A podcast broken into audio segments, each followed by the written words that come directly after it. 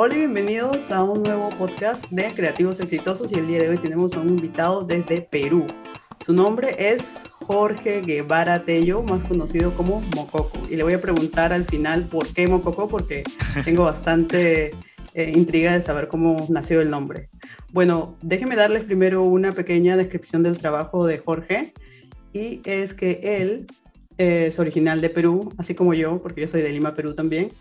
Antes de ser diseñador uh, de personajes e ilustrador, él fue diseñador gráfico y animador. Tiene dos colecciones de ilustraciones que vende como NFT en OpenSea. Vende stickers y accesorios con sus ilustraciones en Redbubble. Así que tengo muchas preguntas que hacerle y solo quiero darle la bienvenida a Jorge. Jorge, ¿qué tal? ¿Cómo estás? Gracias por estar aquí. ¿Qué tal? ¿Qué tal? Gracias por invitarme. En verdad estoy, estoy muy emocionado de, como te dije, ¿no? De que me entrevisten, ¿no?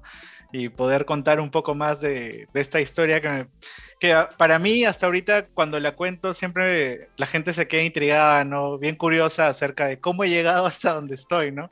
De todo lo que he hecho, ¿no? Entonces vamos a empezar por el principio. Yo te he encontrado a ti en Instagram y me encanta tu trabajo, tus ilustraciones, los colores, todo es súper chévere.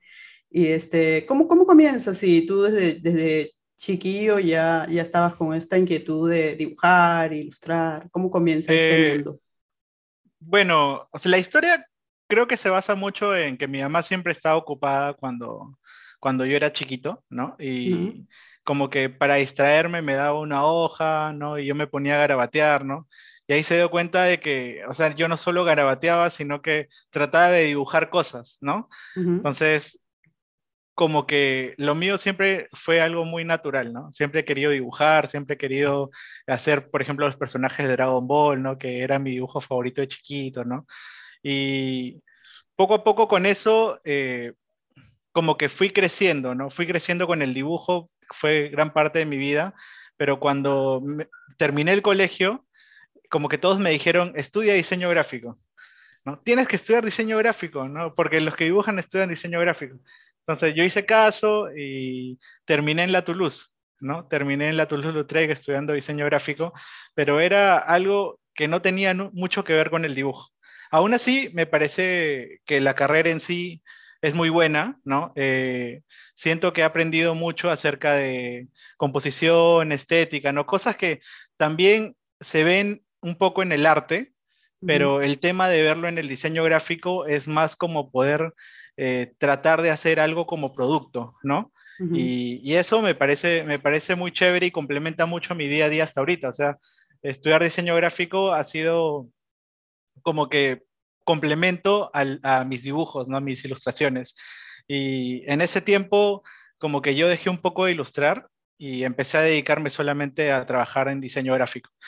Y poco a poco, como yo soy bien inquieto en, el, cuanto a, a, que no me gusta hacer solo una cosa, ¿no? Me gusta estar ahí sapeando o viendo qué cosas puedo hacer. Eh, del diseño gráfico, que normalmente allá por el 2015 recién estaba el boom del, del, marketing digital, ¿no? De hacer posts para redes sociales, ¿no? Entonces todos empezamos así. Acá en, en Perú el tema de, de, que ingresas a trabajar y empiezas trabajando como diseñador gráfico es hacer posts para marcas, ¿no? Entonces eso fue, fue lo primero que hice y por suerte creo que la primera marca que llevé fue con Park. Oh, y, que es un centro de diversiones, ¿no? Sí, un centro de diversiones acá, exacto. Y, y, ahí querían mucho alguien que más o menos sepa ilustración, ¿no? Que le guste un poco los dibujos animados. Y gracias a eso, o sea, como que no me alejé mucho de lo que hacía, ¿no? Pero aún así, yo empecé a, a ir por diferentes áreas del, del, de la agencia en sí, porque como soy bien inquieto, dije, no, diseño gráfico sí, chévere, pero vamos a ver qué más hay, ¿no? Y me empezaba a juntar con los creativos, me empezaba a juntar con las de cuentas, con los communities, ¿no? Y trataba de, más que solamente diseñar, ¿no? Tratar de ser parte del equipo y aportar cosas, ¿no? Entonces, creo que eso me ayudó mucho a, a no tenerle miedo a poder eh, mostrar mi creatividad, ¿no? A mostrar lo que pienso, ¿no? Mis ideas, ¿no? Eso me, me, ha ido curtiendo en cuanto a tanto lo que, lo que he ido desempeñándome en toda mi, mi, mi, etapa de diseñador, ¿no? Hasta que empecé a ilustrar de nuevo, ¿no? En este caso, eh, me aburrí de, de, ser diseñador gráfico, ¿no? Eh, empecé un poco a tantear con diseño web y ahí empecé a ver el tema de, de animación de interfaces, ¿no? Y fue curioso porque yo decía, pero ahora las cosas se pueden mover, ¿no? Puedo hacer gráficas y ahora se pueden mover. Entonces empecé a aprender After Effects y fue un mundo nuevo, me encantó. ¿no? La parte de animación es, es algo muy genial que va acompañado con el diseño gráfico y terminé convirtiéndome en un motion designer, ¿no? O sea, pude, o sea, tenía todo el conocimiento de cómo funcionaba el, el tema estético, el tema compositivo, y ahora yo podía agregar la animación. Entonces, eh, por mi parte, yo dije, voy a dejar de trabajar, ¿no? Ya no voy a estar eh, eh, como diseñador gráfico, quiero un poco nutrir mi parte de ilustración, entonces dejé de trabajar, me dediqué a la ilustración y a la mitad del tiempo le dediqué a la animación.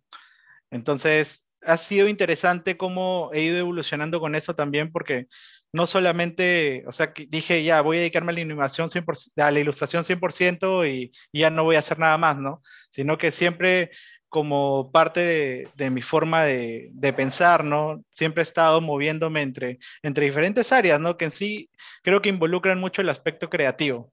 Claro, explorando. Explorando, claro, porque creo que eso a estas alturas me ha dado una facilidad de poder manejar proyectos, ¿no? Y ser parte de, o sea, de, de, proyectos grandes, ¿no? En el cual, por ejemplo, yo, yo no trabajo en, en Perú, ¿no? Yo trabajo eh, en otros países, ¿no? Porque normalmente la gente de otros países les llama mucho no solamente si el dibujo es bonito, ¿no? Sino que buscan algo más que un concepto, buscan a alguien que, que pueda, que pueda ser un poco más, tener un poco más de expertise en la materia, ¿no? Entonces, eh, me dediqué a la animación, eh, estuve en paralelo con la ilustración, pero otra vez surgió el tema de que me llamaron de una agencia y yo como a veces le digo sí a todo, entré, a, entré a la agencia, a una agencia que se llama Tribeca, a trabajar como animador, ¿no? Y estuve haciendo parte de, la, de, las campañas de Entel para el Mundial de, el mundial de Rusia. Y ahí me quedé un año, año y medio haciendo animación, aprendí un montón, hasta ya empecé, había hecho eh, estos videos que, que, usan para ganar premios, no me acuerdo cómo se llaman, ¿no? Ah, no, me, no me acuerdo cómo se llaman esos, no, no me acuerdo, pero... Ah, casos, videocasos, ya. O sea, sí, hacía videocasos, hacía animaciones y me empezó a llamar, por ejemplo, el hacer 3D. Mm. Entonces ya no solamente hacía animación, sino también empecé a aprender 3D. Eh, ya por mi nivel de, de, expertise también en lo que era animación, terminé moviéndome a una agencia que se llama Mullen Low y terminé dirigiendo un equipo allá. Pero justo ya había llegado a un punto en el cual yo quería ya despegar como ilustrador, ¿no? Y ya todo ese tiempo de, que había estado como diseñador, animador, ¿no? Eh, viendo otras cositas, como que yo ya sentía que, que la ilustración me estaba llamando de nuevo, ¿no? Mucho más que el diseño, mucho más que el claro, mucho más que la animación. mucho más que todo eso, sí. Porque yo justo cuando terminé de estudiar en la Toulouse, eh, yo no quería trabajar. Realmente cuando terminé la Toulouse estaba empecinado a decir, voy a hacer mis proyectos y, y voy a ver qué sale, ¿no? Pero siempre pasa de que alguien te pasa la voz, te dice, oye, ¿te gustaría trabajar acá, no? Y a veces uno lo piensa dos veces, ¿no? Dice, sí, pero fácil le tengo que dar una oportunidad o algo, ¿no? Claro, no quieres perder la oportunidad. Claro, no quieres perder la oportunidad. Y, y, me fue bien, en verdad. O sea, agradezco haber estado trabajando en distintas cosas porque tengo un campo más amplio, ¿no? En cuanto a qué cosas pueden estar bien, ¿no? Qué cosas eh, en, en, cuanto a diseño, en cuanto a publicidad, en cuanto a marketing, en cuanto a animación. O sea, puedo, puedo dar de, de, de mí, ¿no? Entonces, eh, en el dos, justo antes de la pandemia, renuncié a mi trabajo de animador y me dije, voy a, ser ilustrador. Ah, y es ahí donde te decides. Y sí, ahí me ya exploré varias cosas y ahora estoy seguro que quiero ser más ilustrador que otra cosa. Sí, ahí me decido y empiezo a, a subir mis proyectos a Behance, ¿no? De una forma ya más estratégica, porque antes solamente subía y ya está y pensaba que alguien me iba a dar like y, ¿no? y, eso, ¿no? Pero traté de ser más estratégico, porque yo me dije, en el extranjero lo que quieren no es alguien que haga de todo, ¿no? En el extranjero lo que quieren es una persona que se dedique a algo y lo haga bien. ¿no? Nicho. Claro, un nicho, ¿no? Entonces yo digo, ¿qué me gusta? ¿Qué me gusta en la ilustración? ¿Qué puedo dar de mí para, para, para mostrar lo, lo, lo, que me gusta, ¿no? Y en este caso, eh, a mí siempre me ha llamado el tema de hacer personajes, ¿no?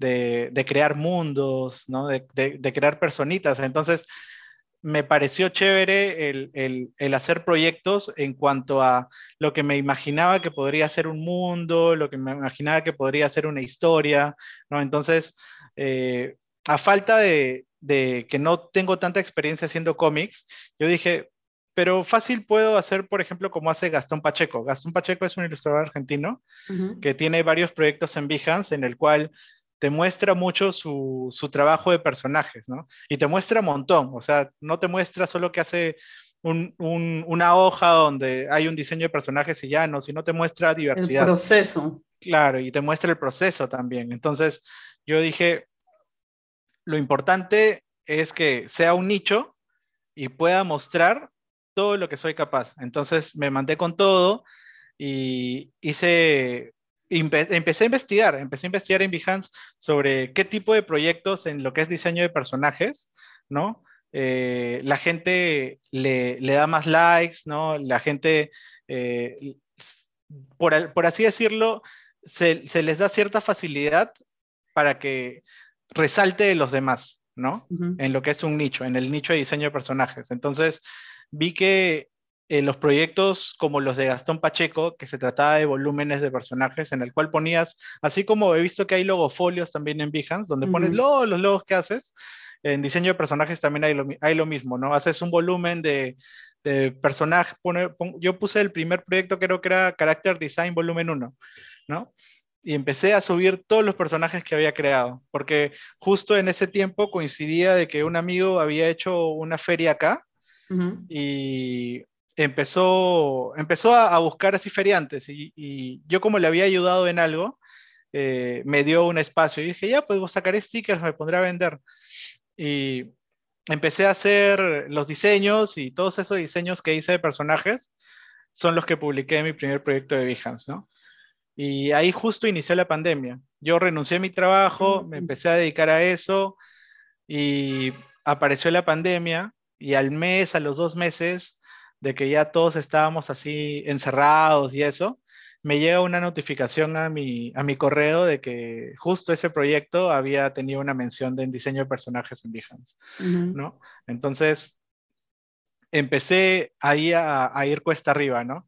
Por así, por, por así decirlo, ¿no? Fui cuesta arriba eh, y, em, y empecé a darme cuenta de que si quería dedicarme a esto, tenía que llegar a, a destacar, ¿no? Tendría que tener más menciones, tenía que, que, buscar la forma en la cual demostrar que lo que yo hago no es, no es algo de principiante, ¿no? Sino que, o sea, estoy estudiando, estoy de alguna forma mostrando eh, que más allá del dibujo es la creatividad, ¿no? La facilidad de poder desarrollar personajes según lo que quiere el cliente, ¿no? Uh -huh. y, y lo más importante creo que para mí es poder tener una voz propia. ¿no? Porque me gusta mucho el, el, el, que me den chambas en el cual eh, pueda demostrar mi estilo, ¿no? O pueda demostrar un poco de mi creatividad, que no solamente sea dibujar y ya, ¿no? Uh -huh. y, y, así empezó, así empezó todo, empecé a hacer más proyectos y poco a poco ese ya era mi trabajo, ¿no? Mi trabajo ya había dejado de ser estar en una oficina, estar en una agencia, sino decir, tengo que sacar más proyectos. Entonces, en el segundo proyecto que saqué, que tuve otra mención, vino el primer trabajo. Y ahí me di cuenta de que mientras más destaques en la plataforma que uses, uh -huh. ¿no? O sea, mientras más concentración, más enfoque tengas en, en, lo que quieres lograr y tengas una meta así y un, y un nicho específico, vas a poder tener trabajo. Entonces, al dedicarme totalmente a eso, vino mi, primer trabajo que era hacer eh, ilustraciones para un juego de mesa que se llama Animalis, de una empresa de juegos de, de Brasil, ¿no? Y es raro porque ahí, por ejemplo, también tuve, tuve algo, algo así como que una revelación, ¿no? En la cual eh, la gente que, que, tiene empresas así en el mundo, ¿no? De, como que juegos de mesa, ¿no? de NFTs, ¿no? No ven, no ven, no ven que ellos viven en un país, ¿no? Yo no, yo no veo que, que, que, se sienten así, yo veo que viven en el mundo, ¿no? Porque pueden contactar a alguien de Rusia, pueden contactar a alguien de Latinoamérica, de Europa, ¿no? A la persona que quieran y, trabajar en equipo así, ¿no?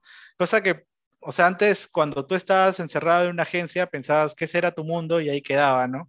Claro. Y que realmente, o sea, es, e, el mundo es, es ya es tuyo, ¿no? O sea, claro. tú puedes trabajar en Perú, ¿no? Y puedes trabajar al mismo tiempo en Estados Unidos, puedes trabajar como me ha tocado, o sea, en Reino Unido, puedes trabajar en, en Taiwán, que también me, me, ha tocado hacer, ¿no?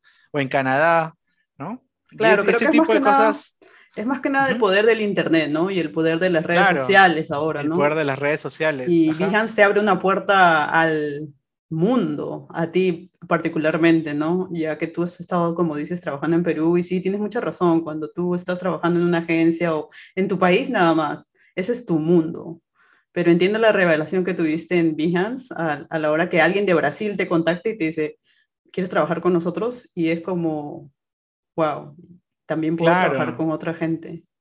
Exacto. Y lo interesante de eso es que el pata de Brasil no vivía en Brasil, sino ah. el pata de Brasil vivía eh, en Canadá y de Canadá eh, dirigía su empresa con unos amigos en Brasil, uh -huh. ¿no? Y, y, él tranquilamente hacía los, los, juegos de mesa en China, ¿no? Y entonces tú ves todo ese tipo de, de, de camino, ¿no? De, en las cuales no importa el país, tú puedes hacer todo lo, lo, lo, lo, que sea conveniente para poder sacar tu producto, ¿no? Claro. Y eso, y eso ya te abre mucho las puertas a decir, ah, ¿por qué solamente trabajar acá? ¿No? Uh -huh. Antes de eso, entonces, solo estabas trabajando con gente de Perú y con empresas peruanas nada más. Sí, sí. Hasta, hasta, hasta, antes de la pandemia, sí, solamente trabajaba acá. Mm, okay. Y antes de seguir, este, tú dices que aprendiste, saliste con la carrera de diseño, después aprendiste animación y 3D, ¿todo eso lo aprendes por tu propia cuenta o les, te pones en cursos o cómo haces? ¿Cómo aprendes todo esto que ya está fuera de Toulouse? Que Toulouse es un instituto en Perú que enseña diseño, ¿verdad? Pero ya uh -huh. estás afuera de Toulouse o cuando estás aprendiendo animación y 3D lo haces por ti mismo? Es, eso lo aprendí fuera de Toulouse, ¿no? El, la parte de, de, animación, en sí, sí hay un curso básico en, en Toulouse, ¿no? Claro, pero, pero básico nada más. Pero realmente lo que pasa es que cuando estás estudiando, tú pasas los cursos por pasar a veces, ¿no? Claro, Ni siquiera sí, le tomas, porque, tomas en claro, cuenta eso. Por terminar nada más. Sí, por terminar y ya está, ¿no? Y, y, no, pues no le había tomado tanto interés. Igual también había llevado un curso de 3D en, en Toulouse, uh -huh. que era de, de Maya, creo, no me acuerdo muy bien. Eh, pero al, al, final, cuando empecé también a manejar 3D, yo me puse a aprender Cinema 4D, eh, ZBrush, ¿no? Porque como a mí me gusta mucho lo que son el diseño de personajes, uh -huh. al momento de, de, aprender el ZBrush o el Cinema 4D, lo enfoqué también a eso, ¿no? Y, y, hago modelado 3D, ¿no? Hago pequeños toys que a veces también imprimo en mi casa, ¿no? Uh -huh. O sea, todo trato de relacionarlo con el diseño de personajes. Y claro. lo aprendí por mi cuenta, en verdad. O sea, utilicé YouTube, claro, utilicé YouTube. Eh, y a veces cuando había algo que ya no encontraba en YouTube, trataba de pagar un curso online, ¿no? He pagado mucho Doméstica, ¿no? Uh -huh. Que Doméstica me parece una buena plataforma para todo el que quiera iniciarse en algo, o sea, algo en específico, ¿no? Porque creo que a veces también hay cursos en el cual eh, pasa más de lo técnico, sino pasa algo más en, de, de, que necesitas un poco más de criterio, que es más difícil el poder el, el, que un curso de doméstica te pueda dar criterio, ¿no? Es muy, claro. muy complicado, ¿no? Pero en lo que es técnico, eh, sí hay muchas herramientas en doméstica, en Creana, ¿no? Que, que te pueden ayudar a, a poder aprender ese tipo de herramientas, ¿no? Y que poco a poco investigues más, ¿no? Veas eh, artistas que te gusten, ¿no? Trates de ver sus procesos, ¿no? Es muy importante, o sea, yo creo que, que algo que a uno le puede motivar mucho a, a querer seguir aprendiendo de una herramienta es tener como que un gurú, ¿no? Alguien que digas, pucha, su trabajo es increíble. alguien que admiras. Claro, alguien que admiras, ¿no? Su trabajo, que su trabajo es increíble y te vuelves como una especie de stalker. Yo a veces me pongo tipo stalker, me pongo a ver, eh, por ejemplo, hay un, hay un diseñador de personajes que me gusta mucho que es Fabián Mencé, ¿no? Y yo digo, pucha, ¿qué pincel utilizará? ¿no? ¿Cómo hará esto? ¿Cómo hará el otro? ¿no? Y veo sus redes sociales, veo su Twitter, su Instagram, su YouTube, bajo todos sus videos de YouTube, ¿no? Trato de ponerlos en cámara lenta, ¿no? Trato de estudiarlos, ¿no? Porque creo que eso te facilita un, poco más el proceso de aprendizaje que tan solo esperar de que salga el, el tutorial, ¿no? Salga el, sale lo que necesitas aprender, lo veas y lo aprendas y ya está, ¿no? O sea, creo que interiorizo, para, en mi caso, ¿no? Interiorizo más cuando trato de seguir a alguien, ¿no? Alguien que admiro, ¿no? Y en este mm. caso, en Internet y en Instagram hay un montón de ilustradores que admiro mucho, de animadores, de, diseñadores de personajes, eh, de artistas 3D también, ¿no? Que hacen toys, que me gustan mucho y, y siempre trato de buscar cómo hacen sus cosas para poder aprender de ellos, ¿no? Eso, eso es lo más genial. Me parece bien interesante cómo tú dices que estudias antes de empezar a subir tus proyectos personales a Behance, estudias qué hace el resto, qué está haciendo el resto que sale, qué le gusta a la gente, qué, es, qué tipo de este, presentación, porque hay varias presentaciones en Behance que tienen diferentes este, formatos. Pero tú te pones a investigar cuál sale más, a cuál le gusta a la gente, qué puedo poner en mis ilustraciones, no solo mostrar el, el, resultado final, sino qué pone el resto de la gente para que sobresalga. Porque sí, Behance tiene un algoritmo que cuando agarra que tú estás teniendo varias vistas, te, te pone de, en delante a la hora de entrar nomás a Behance. Entonces eso ayuda mucho también, ¿no? y eso te ha ayudado tanto que tú tienes cinco menciones en ilustración en Behance, ¿verdad? Claro, ajá. Y, tengo, y, tengo siete, porque creo que tengo dos en Photoshop también. Tienes dos en Photoshop. Y es lo mismo, ¿no? Es relacionado. ¿Cuál es la diferencia entre eso? Eh, porque he visto cinco en ilustración y dos en Photoshop. Sí, el de, Photoshop es más por la herramienta que usas, ¿no? Que tú pones ahí en tu descripción que, lo has ah, hecho con Photoshop. Pero todo lo que pasa es que Sí, todo es ilustración. Lo que pasa es que las menciones, por ejemplo, las cinco que tengo son de diseño de personajes y las dos de Photoshop. ¿Y en qué te sirve eso? De que ellos tienen como que galerías especializadas en un tipo de cosa, ¿no? En diseño de personajes, eh, en Photoshop, por ejemplo. Entonces, cuando tú entras a Behance, tú puedes seleccionar lo que estás buscando, ¿no? Y a veces hay alguien que busca diseño de personajes y si tu, tu trabajo tiene una mención, es más fácil que la gente pueda acceder a verlo. Claro. ¿No? Exacto. Ajá. Y, y es interesante eso, bueno, lo, lo, que recalcas, ¿no? El tema de, del poder estudiar antes de subir un proyecto, porque, bueno, eso lo aprendí, en, es parte de la publicidad, es parte del, del marketing al final, ¿no? Es, eh, haces un estudio de mercado, ¿no? Analizas un poco qué tipo de, de personas son las que pueden ver tu, tu, tu arte, ¿no? Ves, también hasta podría decirse que aplicas un poco de UX, ¿no? Porque lo que uno hace, por ejemplo, en mi caso, yo no pongo mis ilustraciones o mis, o mis personajes eh, a veces en, cuadrículas, ¿no? Yo trato de hacer siempre un scroll, porque sé que la gente, tanto en el celular, ¿no? Como, mm. como en el navegador, lo, que ellos hacen es siempre mover la ruedita. Entonces, si, si, si, formato es de una sola columna nada más, entonces. Claro, mi formato trato de hacerlo una sola columna, porque sale la ilustración un poco más grande, ¿no? Y la gente solo tiene que scrollear. Porque si tú, por ejemplo, utilizas mucho el tema de... Hay una, hay una opción de grillas en el, en el Behance, ¿no? Van a ver tus ilustraciones chiquitas y le van a hacer clic, ¿no? Y sabemos que, por ejemplo, también por el estudio de, del comportamiento de las personas en medios digitales, ¿no? Que no prestan mucha atención, ¿no? Si, si, algo le demora más de, más, creo que más de, ocho, más de 8 segundos, lo dejan ahí, ¿no? Y creo que pasa en todo, en verdad. ¿no? Creo que eso me ha ayudado mucho a, poder decidir siempre en, tratar de buscar lo más fácil para la persona que quiere ver el proyecto, ¿no? Eso, eso, eso, eso es lo, mis conclusiones que he sacado hasta ahorita, ¿no? Y me han funcionado, ¿no? Me han funcionado. Sí, bueno, con todas las medallas estas que tienes de reconocimiento, obviamente que te funciona, ¿no? Y me supongo que cada vez que subes una ilustración aprendes algo nuevo, ¿no?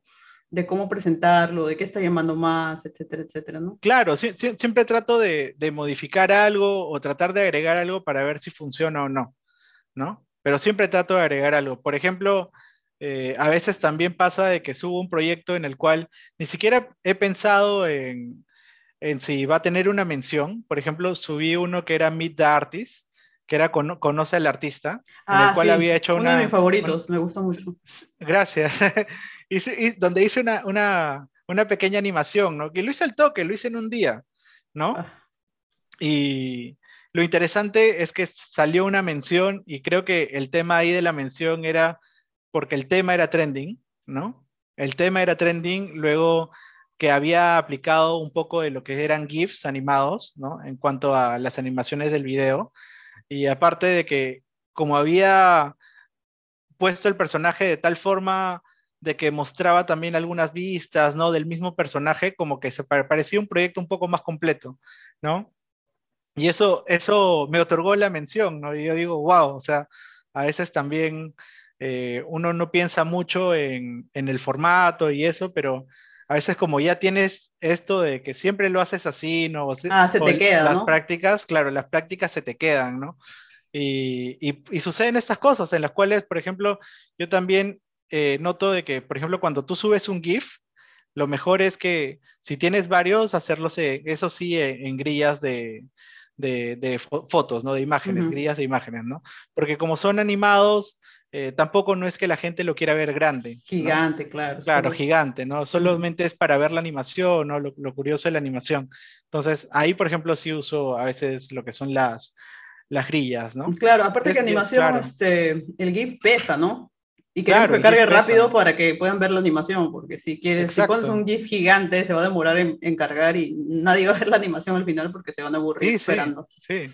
Y, y, hay, hay, varias prácticas buenas también. Por ejemplo, había abierto mi canal de YouTube y había subido algunos videoprocesos de, de las ilustraciones que hice. Entonces, en, mi, en un proyecto de Behance también puse, puse las ilustraciones y puse los videos del proceso. Los links para los videos. Los links, claro, los links de YouTube y se previsualizan también en el Behance.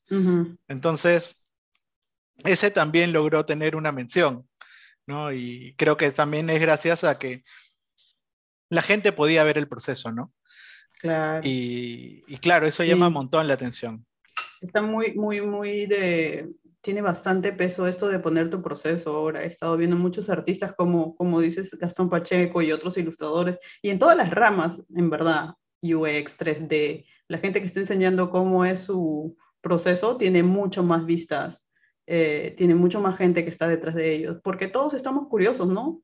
Todos este, vemos el producto final y decimos, oh, está bravazo eso, pero ¿cómo lo hizo? Y ver el, el, detalle del paso a paso, cómo lo hacen, es súper interesante para todo el mundo, no solamente para la gente que te contrata más adelante, sino para los seguidores, ¿no? Los mismos diseñadores, ilustradores 3D. Pero ¿qué le dice eso a alguien que te contrata? Es que tú sabes bastante, ¿no? De tu propio proceso y, este, y no tienes miedo, ¿no? A mostrarlo, ¿no? Porque hay gente que dice, pero ¿por qué voy a mostrar mi proceso? La gente se va a copiar exactamente, va a hacerlo igual que yo pero creo que ya pasamos esa, esa, ese punto y ahora todo se trata de compartir nada más. Exacto, creo que es algo que, por ejemplo, le digo mucho a, a los ilustradores con, lo que, con los que a veces converso, que no tengan miedo de que les copien, ¿no?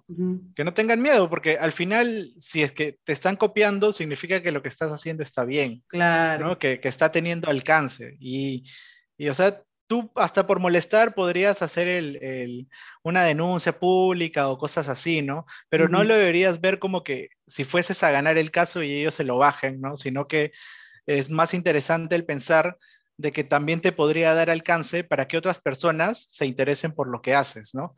Porque al final toda publicidad es buena, ¿no? Así, así, así sea por, porque alguien se copió o, por otras cosas, creo que toda publicidad termina siendo buena porque te termina generando alcance, ¿no? Así es. Y además que como desde niños, ¿no? Nosotros aprendemos copiando, ¿no? Aprendemos este, dibujando cosas de Disney, cosas de, como dice, Dragon Ball y todo eso, ¿no? Claro. Entonces, para ser bueno, para, para crecer en, en, tu rama, tienes que copiar nada más. Y al final yo creo que todo el producto que hay es una parte del mundo que tú ves, que tú vives, que este, absorbes y parte de ti, que es al final sale, sale tu propio, ¿cómo se dice?, estilo, ¿no? Es una parte de todo el mundo gráfico y una parte de ti y se crea tu estilo. Claro, al final somos como una especie de, licuadora, pues metemos todo, todo, todo, todo, todo lo que hacemos, licuamos bien y lo que sale, ¿no? El juguito es, por así decirlo, nuestra esencia, ¿no? De todo lo que hemos absorbido, ¿no? Y aparte de que si alguien te copia, pues, este, nunca nada es mejor que el original, ¿no? Exacto, al final termina siempre revelando la fuente de dónde viene esa ilustración, ¿no? Eh, y, terminas, o sea, al final beneficiado, ¿no? Creo que lo, más importante, como tú también dices, es compartir, ¿no? Compartir y, demostrarles a, o sea, demostrarte también a ti mismo que lo que haces, o sea, debe tener un valor, ¿no? Porque es bueno también para la autoestima, ¿no? No solo, o sea, cuando tú estás solo dibujando sin mostrarle a nadie, ¿no? O sea, prácticamente yo siento que a veces te haces un daño porque, o sea, te, te, te enclaustras en, en, no recibir críticas, te enclaustras en, en no, no, mostrar, o sea, fácil lo que piensas, ¿no? Y a veces es muy difícil que hay personas que no, no pueden demostrar qué es lo que piensa, o sea, qué es lo que piensa, ¿no? No puede demostrar, o sea, qué es lo que hace bien, ¿no? Y creo que es muy, muy importante para la autoestima de uno, ¿no? Para, para poder ser feliz, también siempre, siempre ser un poco más auténtico, ¿no? El, el mostrar de qué estás hecho, por así decirlo, ¿no? Claro, y tienes razón, te expone también, ¿no? A, críticas, ¿no? Y críticas constructivas, críticas negativas, positivas, hay de todo, ¿no? Hay de ah. todo, pero te tienes que curtir al final, o sea, sea negativo, sea positivo, ¿no? Pase, pase lo que pase, uno tiene que aprender a lidiar con los problemas y, y eso te va a ayudar a, seguir evolucionando, ¿no? Porque si te quedas en una crítica y ya no quieres dibujar, pues, o sea, siento que podría estar cometiendo un error, ¿no? Claro, claro. Mm. Entonces tú te das cuenta de, después de haber pasado sobre lo de animación, ilustración, diseño, decides un día y dices, me voy a enfocar en ilustración porque esto es mi pasión, esto es lo que más me hace sentir, lo que quiero hacer y claro. haces este portafolio, porque he visto en tu portafolio de Behance que solamente tienes ilustración. no he visto nada de 3D, no he visto animación. Aunque tú sepas eso, porque, ¿por qué crees que es importante para ti mostrar en tu portafolio de Behance solo ilustración y no todo lo que sabes? Eh, porque todo lo que sé, como la animación o el diseño, de, el diseño 3D, eso de ahí, yo lo pongo como un complemento de lo que soy yo como diseñador de personajes. O sea, yo puedo, por ejemplo, hacer un diseño de personajes, pero sobre ese diseño de personajes yo te puedo hacer un juguete, ¿no? Sobre ese personaje yo te puedo hacer una animación, ¿no? Entonces, no, no es tan conveniente tampoco el, mostrar que tú haces algo aparte, ¿no? Que, esté desligado de, lo principal, porque si no, puede llegar el momento en el cual te llegue un trabajo en el cual solamente hagas animación y te olvidas del otro. Ya no haces diseño de personajes y se supone que ese era tu enfoque. ¿no? Entonces, uno tiene que buscar, bueno, en mi caso, ¿no? Yo siempre busco el que la animación o el, 3D esté relacionado con el diseño de personajes. O sea, tu enfoque es el diseño de personajes y la ilustración es tu principal. Y luego de eso ya dices como, bueno, si ya tengo el personaje, obviamente que este personaje se pueda animar y se puede hacer en 3D. Se puede hacer, se puede hacer en 3D, cosa que ha pasado. Eh, me acuerdo que alguien por Behance me escribió pidiéndome un, una mascota para una, para una bolsa de, de comida para gatos, ¿no? Y, y, me dice, ¿puedes hacerme el diseño de personajes? ¿no? Y yo le hice el diseño de personajes y me dijo, pero sabes, eh, tengo esta referencia que también la, quisiera, o sea, quisiera el diseño de personajes en 3D. Y yo le dije, ya, claro, por supuesto. Entonces, yo hice el personaje, lo diseñé él y luego lo pasé a 3D, ¿no? Mm. Entonces, ya es, es parte de todo, por así decirlo, las cosas que he aprendido, ¿no? Claro. Pero siempre enfocándolo. Es un plus, exacto, es un plus. Claro, no, sí, me parece bien. No sé a quién escuché la vez pasada en un podcast que dijo de que es bueno especializarse, que es lo que tú has hecho, ¿no? Has decidido, has dicho, lo que me voy a especializar o voy a decir al mundo que hago es ilustración. No me, voy a olvidar del 3D y la animación. Si alguien más adelante me dice, puedes, tu ilustración puedes animarla y hacerla en 3D, obviamente que puedo, pero no es bueno poner en tu portafolio como 3D, animación, ilustración, porque te hace ver no tan bueno en los tres. O sea, bueno más o menos en los tres, pero no un especialista. En cambio, cuando yo veo tu, tu portafolio de solo ilustración, me parece como a sus Jorge es bueno ilustrando, entonces lo voy a contratar como ilustrador. Y eso le da un plus también, ¿no? A, a, especialización, a nicho, como dijiste al comienzo de la entrevista. Sí, sí, porque, porque te, da, te da ese, o sea, esa seguridad de, poder decirle, oye, yo te puedo hacer esto, ¿no? No, no te preocupes, ¿no? Yo soy experto haciendo esto, ¿no? Por ejemplo, eh, me había llegado acá en Perú una chamba de, un trabajo de, la Universidad de la Católica para, hacer, para hacer el diseño de su mascota. Entonces hice el, model sheet, ¿no? Hice eh, varias propuestas, eligieron una y luego me dijeron, ¿y también lo podrías hacer en 3D? Entonces, yo dije, claro, por supuesto, lo hago, ¿no? Y les hice su 3D, estaban felices. Y llegó el momento en que me dijeron, oye, ¿y esto también lo puedes animar? ¿No? Y ya, pues yo, yo, por ejemplo, a mí también me gustan los retos, me gusta demasiado los retos. A veces acepto cosas para retarme a mí mismo. ¿No te da este miedo entonces? ¿Qué tal si alguien te dice, qué tal si alguien te decía, puedes hacerlo en 3D también? Y tú no sabías 3D, ¿qué hacías? ¿Cuál iba a ser tu solución? Eh, en este caso, si es que no hubiese tocado nada de 3D, le hubiese dicho que no. Pero si hubiese siquiera recordado un poco alguna clase de 3D, digo, pucha, sí lo puedo hacer, ¿no? O sea, puedo, y puedo aprender de paso. Entonces, eso hice, por ejemplo, con, con este proyecto de que lo animé. Al final, eh, yo, yo tenía experiencia animando en After Effects, pero After Effects es 2D. Eh, pero como este era 3D, dije, ¿también lo podré animar? Y les dije que sí. ah, porque querían animación 3D entonces ya. Claro, querían animación 3D.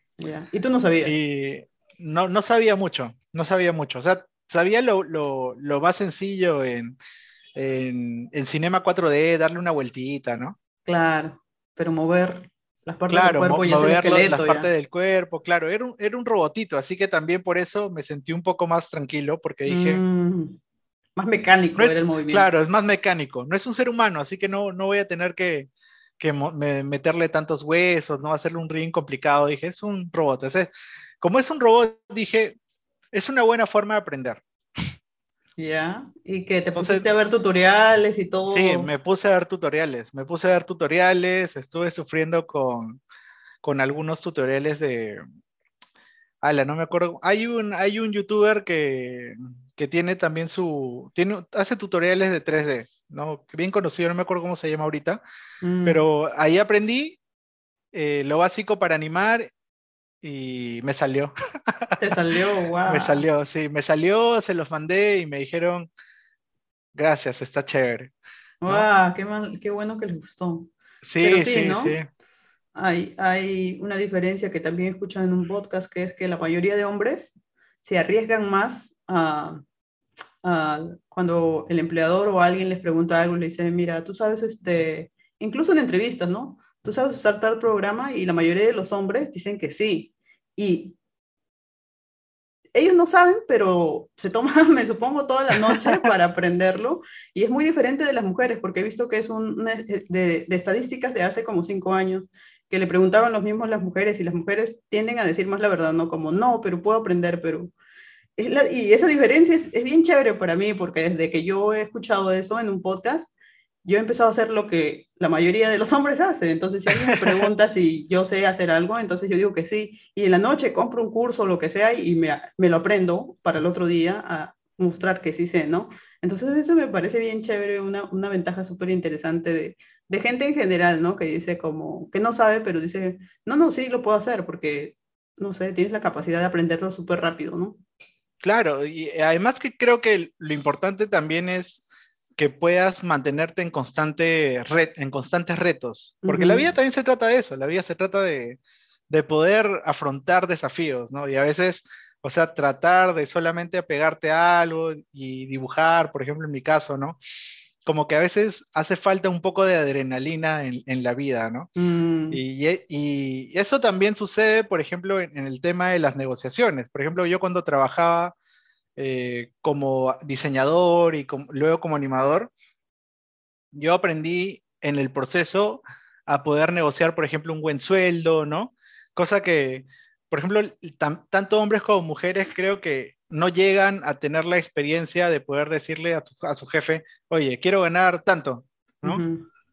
Podemos negociar, pero quiero ganar tanto, ¿no? Claro. O sea, e, e, ese tipo de cosas creo que te da te da, el, ese, e, te da pie a, poder eh, someterte a retos, someterte a, a, dificultades y a presión, ¿no? Y bajo esa presión poder salir victorioso, ¿no? Y te da mucha experiencia porque la gente que, que trabaja bajo presión, la gente que toma decisiones importantes, las personas que, que asumen retos, eh, son las que terminan siendo los líderes, ¿no? Los que toman decisiones a futuro, en el cual ponte, podría cambiar la vida de, mil personas, ¿no? Pero tú asumes un reto así. Entonces, este tipo de cosas te curten a, que uno mismo puede estar seguro de que las cosas que tome así sean buenas o, terminen siendo, terminen saliéndote bien o terminen saliéndote mal, ¿no? Eh, tú puedas afrontar ese peso, ¿no? Ese peso de, que si saliste victorioso o, o, si te equivocaste, pero es, es bueno nutrirse de eso, ¿no? Es bueno saber de que esto de acá te va a ayudar a un futuro a que tú puedas tomar mejores decisiones y a que no tengas miedo de tomarlas, ¿no? Claro. Eso, eso, eso es lo, lo más interesante. Sí, entonces tú, ¿cómo te, te, cambia la vida entonces? Behance te abre una puerta, como tú dices, ¿no? A, a, a internacional. ¿Sentiste la diferencia en el, en el ¿cómo se dice? A la hora de cobrar, como cuando empiezas a trabajar con gente del extranjero y cuando trabajas, obviamente ya sabes cómo trabajas en Perú y cuánto te pagan. Sí, sí, la, diferencia, es abismal. La, diferencia es abismal, sí. La diferencia es abismal. Y, algo que, por ejemplo, hice acá, bueno, ya que estaba trabajando ya de forma constante acá en el extranjero, ¿no? O sea, para el extranjero, eh, acepté un trabajo acá, ¿no? Un trabajo, un una persona X eh, me dice, oye, tengo este proyecto que quiero que me hagas unos personajes para hacer una especie de webcómic. Y él me, me, estaba pagando algo de 2.000 soles por mes. Ok. Es bastante, es bastante en Lima, al menos en Perú. es bastante. En, Perú, en Perú es bastante. La mayoría gana 1.500 nada más o cosas así. Claro, claro, la mayoría gana 1.500, así, ¿no? Y yo lo único que tenía que hacer era ocho publicaciones eh, así en, dibujitos al mes y, algunos personajes dibujados, nada más. Ese era mi trabajo. Eh, pero esos dos mil, si lo vemos en dólares, no son dos mil dólares, pues dos mil soles es... ¿Son cuánto en dólares? Que es aproximadamente creo que 600, 700 dólares, algo así. Sí. Claro, entonces es muy poquito, pues ¿quién, claro, por un mes. Claro, claro, por un mes es, poquito. En cambio, eh, ahora que he estado trabajando afuera, eh, a veces había trabajos como el que te dije del, personaje para la, arena para gatos, el cual lo, habré hecho en dos, tres días. Me pagaron 300 dólares, ¿no? Claro, entonces por un día, dos días o tres días de trabajo. Claro, dos, tres días de trabajo, en, el cual, o sea, por ejemplo, si yo también me pongo a pensar 300 dólares, o sea, para mí es mucho, pero para ellos 300 dólares es como 300 soles. Y eso es, claro, y eso que esos 300 dólares, ¿por qué? ¿Hiciste ilustración 3D y animación 3D? La ilustración, no, solamente hice ilustración y el diseño de personajes y el diseño en 3D, que era algo básico, un, un, prácticamente un toy, ¿no? Un, ¿Y la animación de ese? No, no, no, no, no. Eso no. No, no hice, no, hizo no. Solamente hice el, el 3D y el diseño de personaje. Ah, ya, ya, Y por eso 300 dólares. No está mal, pero sí. Claro, o sea. Se lleva a cobrar mucho más allá. Exacto, se veía a cobrar mucho más porque luego, ya cuando he aceptado otros trabajos, eh, lo mínimo a veces que cobraba era 500 dólares, ¿no? Solamente hacía diseño de personajes, ¿no? Y así poco a poco he ido aumentando el, el más o menos mi, mi, presupuesto, ¿no? Le digo, no, es, es 500, 600, ¿no? Y, y ahora por proyectos, por ejemplo, como juegos de mesa, que he hecho un montón de ilustraciones, el primer trabajo que agarré eh, me, ofrecieron mil, 1.800 dólares. Y era un montón, era un montón, era un montón de cosas que me habían pedido. Pero yo estaba emocionado, ¿no? no claro, lo acepté en una, le dije, claro, por supuesto, puedo trabajar contigo cuando quieras. ¿Y cuánto te demoró eso? Me demoró dos meses y medio. Uy, dos meses, con 1.800 dólares. Con 1.800 dólares, sí. Pero ahí, ahí fue aprendiendo, ¿no? Aprendes, es lo bueno. Claro, aprendes porque dices, ah, sí, pues es muy bajo, ¿no? Pero, pero seguía siendo alto acá en Perú. Claro, obviamente, sí, es bastante. Sí, sí, y, luego eh, el año pasado, aproximadamente creo que fue en enero, en enero, me cayó un trabajo para hacer ilustraciones para un libro. Me contactaron de una empresa que se llama Calisto Media. Y de ellos de arranque me dieron su presupuesto. Y yo te juro que me quedé así impactado, porque me dijeron, te vamos a pagar, ¿te parece bien si te pagamos 5.800 dólares? Ah, pero no era una empresa peruana entonces, era de, otro lado. No, no, era otro lado, ajá. Todo lo que estoy hablando ahorita es de, extranjero. ¿no? Sí, ¿no? Que me dijeron 5.800 dólares y yo les dije, claro, claro, está bien. ¿no? Acepté también en una. Y eso me demoré dos meses nomás en hacerlo. Y no era tanto como lo que había cobrado 1.800 dólares, ¿no? Mm. Era menos. Y encima me mandaron los libros, ¿no? Acá tengo el, libro de... El libro que se hizo, ¿no? Que es este de acá. Ah, ya, sí lo vi, sí lo vi en tu eran, Que eran que son así creo que como puzzles, ¿no? Rompecabezas, ¿no? Jueguitos así para... Ah, ya. ¿Cuántas ilustraciones más o menos hiciste en ese, por ese libro? Habré hecho unas 7, 8 así. Ah, completas, con todo. Completas, ajá, con todo. Y luego me pidieron personajes al azar, ¿no? Personajes así chiquititos para agregar nomás. Ah, ok, ok. ¿Cuántos de esos personajes te hiciste? Habré hecho unos 20. 20 y 8 de y 8 ilustraciones grandes, ajá, y 8 escenas. 5.800 dólares, eso sí. bastante plata también. Sí, ahí sí dije, pucha, es increíble que pueda ganar tanto. sí, y cómo, cómo, por ejemplo, cuando tú estabas trabajando en la agencia, antes de saltar a este mundo de Behance y la gente internacional,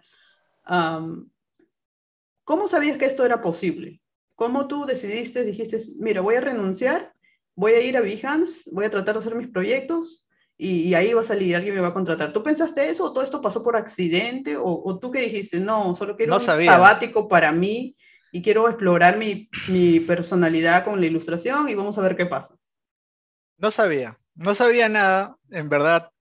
Creo que renuncié y, y di un salto de fe, ¿no? Porque yo lo que, lo que planeaba hacer era, ya, voy a dedicarme a lo mío. Ya no importa si, si termino pobre, no importa si ya no tengo que comer, nada, ¿no? Dije, porque dije, ya, me compré mi computadora, listo. No tengo computadora, ¿no? Estaba viviendo, estaba viviendo con unos roomies ahí también por cerca donde trabajaba y dije, ya, voy a, voy a quedarme ahí y voy a ver hasta cuánto me dura, cuándo, hasta cuándo me dura la plata, ¿no? Y fácil, voy a agarrar uno que otro frillo para ver si puedo mantenerme, ¿no? y, y, nada, no, no pensé realmente de, de, que, o sea, no había planeado el después, ¿no? No había dicho que, que tal vez me contrate en otro lado, ¿no? Sino que simplemente mi meta fue, quiero ser feliz, quiero diseñar personajes, y, quiero, quiero tratar de, hacerme profesional en esto, ¿no? Hacer lo que te gusta nada más. Claro, hacer lo que me gusta. Y a veces en la vida creo que las personas tienen una corazonada, ¿no? Y creo que, eh, bueno, es algo que también a veces siempre se los digo a los que recién empiezan, ¿no? Creo que hay que seguir mucho su instinto, ¿no? Hay que, hay que tener fe en lo que haces y, y no, no dejarte desmotivar, ¿no? O sea, si, si tú sientes que lo que estás haciendo vale la pena para ti, ¿no? Si cada día te levantas porque quieres hacerlo, ¿no? O sea, te levantas temprano o trabajas hasta, hasta altas horas de la noche, ¿no? Por ejemplo, yo, yo era algo que hacía los últimos meses en los que estaba trabajando. Yo trabajaba de 9 de la mañana hasta 7 de la noche y llegaba a mi casa y me ponía a dibujar. A veces a la hora de almuerzo también me ponía a dibujar. Mm. ¿No? Y yo, yo a veces les digo, o sea, no sale de un día para otro, ¿no? No es de un día para otro. No es que empieza a dibujar y alguien te va a pasar la voz, ¿no? O sea, yo en el, todo el transcurso que te he dicho que he estado diseñador, animador, nunca he dejado de dibujar. O sea, cada vez le he puesto, es como poner una balanza imaginaria, en el cual el trabajo era un 80%, ¿no? Y la ilustración era un 20%. Y poco a poco, este 20% iba aumentando, ¿no? Y el trabajo iba disminuyendo. Y llegó el momento justo cuando renuncié, en el cual yo quería que la ilustración esté más arriba y el trabajo esté abajo, ¿no? Y, seguí mi instinto nomás, porque realmente yo no pensé de que me iban a llamar para trabajar en, otro país, ¿no? No me iban a contactar por mail, no me iban a decir por Behance, oye, eh, tengo este proyecto, ¿no? Quisiera ser parte de él, o sea, no pasó, no mm. pasó, no pasó por mi mente, ¿no? Eh, lo que sí me acuerdo es que justo cuando renuncié y estaba también en mi casa, antes de, que me dieran mi primer trabajo, eh, me motivó mucho el hecho de que yo había hecho unas piezas de unos toys de Daniel Johnston. Eh, Daniel Johnston es un cantautor de, de Austin, Texas, creo, no me acuerdo muy bien. Ah, sí. Sí. Y, a mí me gustaba mucho, es más, hasta me, tengo, tatuado uno de sus, ah, ¿sí? de sus dibujos, sí. Es un es dibujante, era un dibujante que era maníaco depresivo, la cosa que se volvió medio loquito, pero le encantaba dibujar y tenía también su mucho feeling, ¿no? Entonces yo había hecho unos juguetitos de unos diseños de personaje de Daniel Johnston que hice y el manager de Daniel Johnston me escribió. Wow. ¿no? Me escribió. Y en ese tiempo ya Daniel Johnston había fallecido, creo, hace medio año, medio año, un año, creo. Pero me contactó él porque estaba haciendo una fundación eh, en el cual estaba vendiendo productos de Daniel Johnston, ¿no? Y a veces hacía colaboraciones con artistas. Entonces, le gustó mucho mi trabajo y quería hacer una colaboración conmigo. En el cual empezó la pandemia y como que ahí quedó, ¿no? No me volvió a contestar, ¿no? Ya, ya no, no seguía hablando con él, pero en vez de tomarlo de forma negativa, ¿no? Decir, ah, pucha, perdí la oportunidad de mi vida, ¿no? ¿Y ahora qué voy a hacer, ¿no? Ya, ya no voy a tener éxito. Eh, lo que más, lo que, lo, que, lo que pasó fue que me emocionó, porque dije, afuera están viendo mi trabajo, ¿no? Tengo que seguir esforzándome, tengo que seguir esforzándome, están viendo mi trabajo. ¿no? Y creo que esa costumbre también la agarré porque a veces hacía ilustraciones sobre artistas que me gustaban, ¿no? Y trataba de compartirlas, ¿no? A ver si ellos respondían, ¿no? Y así a veces había uno que otro con, el que empezaba a conectarme por, por Instagram, ¿no? Y eso también me, me motivaba mucho porque a veces uno, también el tema de los artistas es como que tú lo ves muy lejano, dices, no, que estas personas que me van a hablar, ¿no? o en qué momento, o sea, lo ves más o menos como que, como artistas, pues, ¿no? A veces cuando tú ves un artista dices, pucha, fácil, si converso con él, eh, se aburrir, ¿no? O, no le interesa hablar con, con, alguien que sea común, ¿no? Pero ahí, por ejemplo, también me di cuenta de que un artista, o sea, son, personas al final y, y, si hay gustos en común o le, le gusta lo que has hecho, pues de alguna forma te va, te va a decir, oye, bien hecho, ¿no? O te va a decir, oye, ¿te interesaría participar en algo, ¿no? Cosas así. Entonces, creo que eso me ha ayudado mucho también a no perderle el miedo a, generar contactos también fuera del país, ¿no? y, y, eso ayuda mucho, pues porque vas viendo de que tú en verdad puedes formar parte de ese tipo de círculos, ¿no? Claro. Claro, entonces ya no te ves, ya, ya no, no lo ves tan lejano, ¿no? O sea, ya está prácticamente a tu costado, ¿no? Estás, eso es lo, lo, lo chévere también de, de las redes sociales, ¿no? Sí, te conecta, ¿no? Mucho más con todos, ¿no? te conecta mucho más con todos, exacto. Sí, y gente que parece inalcanzable, como tú dices, este, nada, te sigue, tú lo sigues y estás como, wow, esta gente me está siguiendo y está viendo mi Exacto, exacto. Por ejemplo, ahora último, yo estoy haciendo un proyecto también de NFTs eh, con la empresa con la que ya estoy trabajando desde agosto y estoy ayudando en una colaboración con un ilustrador que se llama Carl Jones. Carl Jones es, es como un productor de, de, dibujos animados que hizo, por ejemplo, Black Dynamite de Adult Swim. Ya, ok, ya. Ajá. y ha hecho también varios proyectos eh, para Cartoon Network, ¿no? Cosas así. Entonces, hace poco él me escribió y me dijo, oye, lo que estás haciendo está de puta madre, está bravazo, ¿no? Está genial. Y, y yo estaba como que, Oh, gracias, ¿no? Increíble que, te guste todo lo que estoy haciendo, ¿no?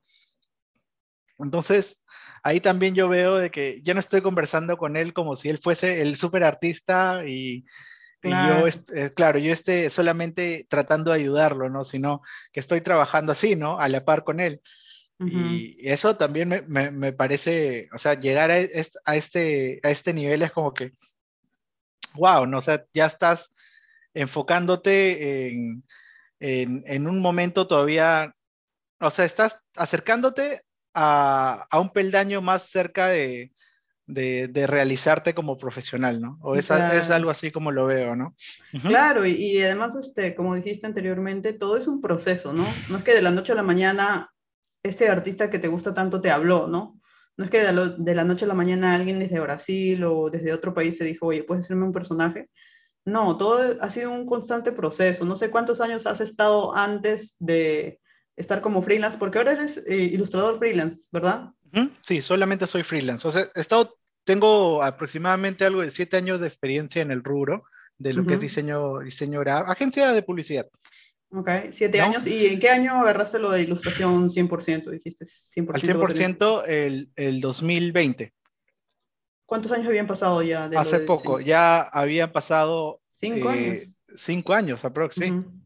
Y después ya estos dos últimos han sido más de ilustración. Claro, entonces es, es un trabajo de años, justo eso también siempre, siempre trato de decirlo, ¿no? O sea, no es que un día diga, eh, quiero dibujar y al otro día ya me dieron trabajo, ¿no? Es, requiere desvelarte, requiere trabajar un montón de horas, ¿no? Y además parece que tú tienes bastante pasión, ¿no? Por la ilustración, porque eso de estar ilustrando en la noche, después de llegar del trabajo, de trabajar en una agencia que es bien cansado también, y seguir ilustrando, y seguir ilustrando los fines de semana, te da como una práctica, ¿no? Pero también demuestra la pasión que tienes sobre eso, ¿no? Me, me, me, parece también bien interesante que de seguro que la, el diseño, tanto como la, eh, el modelado 3D y la animación, han aportado bastante. Ahora como dibujas incluso tu perspectiva de dibujar un personaje, ya lo ves como en 3D en tu cabeza, como ya ves más o menos cómo se puede animar, etcétera. Y eso te da mucho más todavía para hacer el, personaje mucho más rico, ¿no? Claro, claro. O sea, la, la facilidad de, tener herramientas te ayuda en el, en el planeamiento previo, ¿no? Porque, o sea, si, si alguien te dice que lo va a necesitar, por ejemplo, para animación luego, pues, tú ya sabes cómo hacerlo, ¿no? Claro. Tú ya sabes, o sea, cómo el personaje tiene que estar construido para poder facilitarlo al momento de llevarlo a animación, ¿no? Y eso no te lo da alguien que solamente haya, ha hecho el diseño de personajes, ¿no? Sino esa, es, esa experiencia te lo da alguien que también haya visto el otro lado, ¿no? Entonces, ese tipo de cosas también como el ver cómo puede ser en un juguete y eso, o sea, es algo que, que se da con la experiencia de tener estas herramientas a tu disposición y tú poder saber ya, o sea, ya haber hecho este tipo de prácticas en el cual eh, ya me acuerdo que un montón de veces me ha pasado de que hacía un dibujo, luego lo quería hacer 3D pero como lo había hecho de esta forma, no funcionaba en 3D, ¿no? claro, no salía. Entonces, claro, yo, yo me pongo a pensar, o sea, si es que es para, para hacer un juguete o algo, de cómo tiene que ser, ¿no? Cómo puede funcionar para poder hacerlo 3D, ¿no? Claro, ahora lo, lo, lo tomas desde una perspectiva diferente ya, ¿no? De, desde, ¿cómo se dice? Desde dónde has venido hasta dónde estás tu perspectiva ha cambiado por completo y cambia cómo te acercas a cada proyecto que realizas. Sí, por supuesto, ¿no? El, el, eh, ahorita, por ejemplo, con, los, con el último trabajo que tengo, eh, y eso le he dicho mucho a, la gente con la que trabajo ahora, ¿no? Eh, es, he llegado a un, a un momento en, en, mi carrera de que todo lo anterior que, que he hecho me ha servido para poder hacer el proyecto. Ajá. Todo lo que, o sea, todo lo anterior me sirve para poder hacer el proyecto. Y más ahora, por ejemplo, con el tema, si vamos a tocar ahora los NFTs, los NFTs no solo requieren el que tú sepas dibujar, ¿no? Los NFTs requieren, requieren de que tú tengas noción de, herramientas como eh, programación, ¿no? Herramientas también como publicidad, ¿no? Eh, saber de tecnología. Entonces, ese tipo de cosas, eh, eh, como yo vengo de la publicidad, es algo que sí eh, siempre he estado tomando en cuenta. Y llegar al punto en los NFTs es como combinar todo lo que he hecho, ¿no? Todo lo que he hecho a través de, mi carrera. Claro, en un solo producto, ¿no? ¿Y, cómo, cómo se te entra el bichito este del NFT? ¿Cómo, cómo un día decides o alguien te invita o cómo es que entras a este mundo? fue el año pasado, aproximadamente en junio eh, que alguien me contacta por, por Instagram y me dice que estaba haciendo una galería de NFTs en una plataforma que se llama Wax. Para todo esto, el tema de los NFTs, eh, es, el ecosistema, todo esto vive dentro del, de las cripto, ¿no? ¿Y qué son las cripto? Las cripto las cripto vienen a ser todas las monedas eh, digitales, ¿no? Eh, que conviven en diferentes eh, partes del Internet, por así decirlo, ¿no? En este caso, a esto se le denomina blockchain, ¿no? Que es como decirle, como decir el, mundito donde vive la criptomoneda, en el cual se puede programar, se puede hacer todo dentro del mismo sistema en el cual vive la criptomoneda. Entonces tú puedes hacer, por ejemplo, un juego, puedes vender NFTs dentro de esa moneda y para esto tú tienes que saber un, nuevo tipo de programación que se llama Web3. Entonces es como que un, ahorita es un mundo nuevo. Todo esto que hablamos del VR, ¿no? Del, de, este tipo de, mundos tipo los Sims. No sé si has jugado los Sims alguna vez, ¿no? No. Ah, bueno, eh, es como tener una vida digital. ¿No? como los Tamagotchi, como estos personajes virtuales que tenías. Claro, ¿no? O sea, eres, un, eres una persona virtual que vive en un mundo virtual, ¿no? Y, y, dentro de ese mundo virtual hay tiendas, ¿no? Ah, hay diferentes cosas, ¿no? Claro. Entonces, los NFTs viven también dentro de todo ese de, ese, de esos universos de criptomonedas, ¿no? Y existen eh, monedas como Solana, Ethereum, ¿no?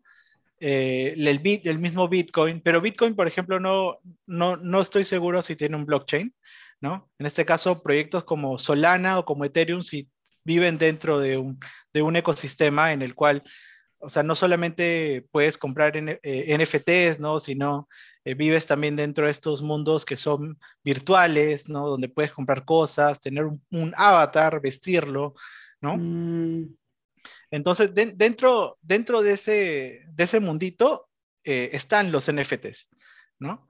Y lo interesante de eso es que la gente apoya el, proyecto y hace que la moneda aumente su valor, ¿no? Y dentro, dentro de ese aumento de, valor de la moneda es donde la gente hace plata, ¿no? Y, y coleccionan arte y ese arte vale tanto dinero. Es como, hablar también del, tema de, los coleccionistas de arte en la realidad, que tienen una pieza valuada en tanta cantidad de dinero y si se vuelve, más eh, se vuelve popular o más popular, esa, esa pieza de arte vale más y más y más. Claro, igual pasa en, en, las, cripto, en las criptomonedas y el NFT, ¿no? Los NFTs, eh, al momento de, de, que una pieza se vuelve popular o un proyecto se vuelve popular, aumenta el valor de, de la moneda, ¿no? Y hace de que, en este caso, vemos este, este panorama en el cual eh, la gente está haciendo un montón, un montón de plata dentro de este mundo, ¿no?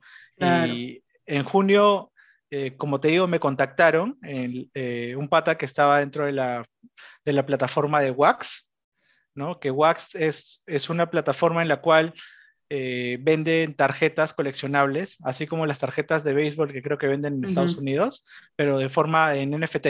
Claro, virtuales. Virtuales, ajá y me dijo que quería hacer una colección, que había abierto una galería para artistas que son del tercer mundo, por así decirlo, ¿no?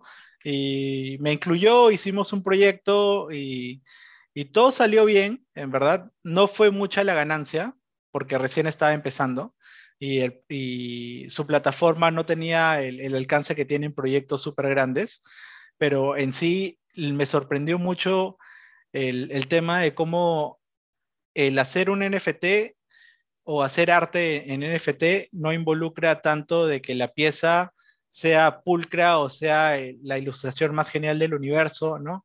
Sino que el... ¿Cómo se vende? sí, porque podemos hablar NFT, mucho... Ah, ya, te, digo, el, NFT es... Se trata de la comunidad. Eso, ya. Exacto, es, es comunidad. Entonces, sí, porque mira, yo he estado escuchando mucha gente que dice que, uy, están ganando con el MFT y todo el mundo se está poniendo a vender todo, ¿ya? Todo el mundo. Incluso a mí me llamaron para, para también para vender algunas animaciones que hice, pero hasta ahora no vendo ni una. Entonces estoy como, este, esto se trata de comunidad. Esto no es que un día eh, todo el mundo saca su NFT, sino que si es que no tienes una comunidad, no vendes nada. Claro, exacto, no vendes nada. O sea, lo, lo que sucede es que como artista tú tienes que generar una comunidad.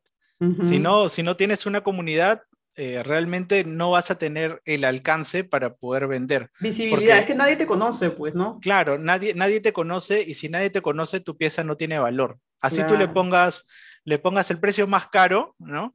Tu pieza no tiene el valor porque la gente que compra NFTs no le han puesto el valor, ¿no? Es por eso que en este caso, después de este trabajo en el cual eh, fui parte de la galería, ¿no? Y, vi cómo esta persona empezaba a hacer la publicidad, la promoción dentro de su, de, su pequeña comunidad, porque de eso se trata. Al final, tú creas un Telegram, tú creas un Discord y, empiezas de alguna forma creando una comunidad que piense como tú y le guste las cosas que tú hagas, ¿no?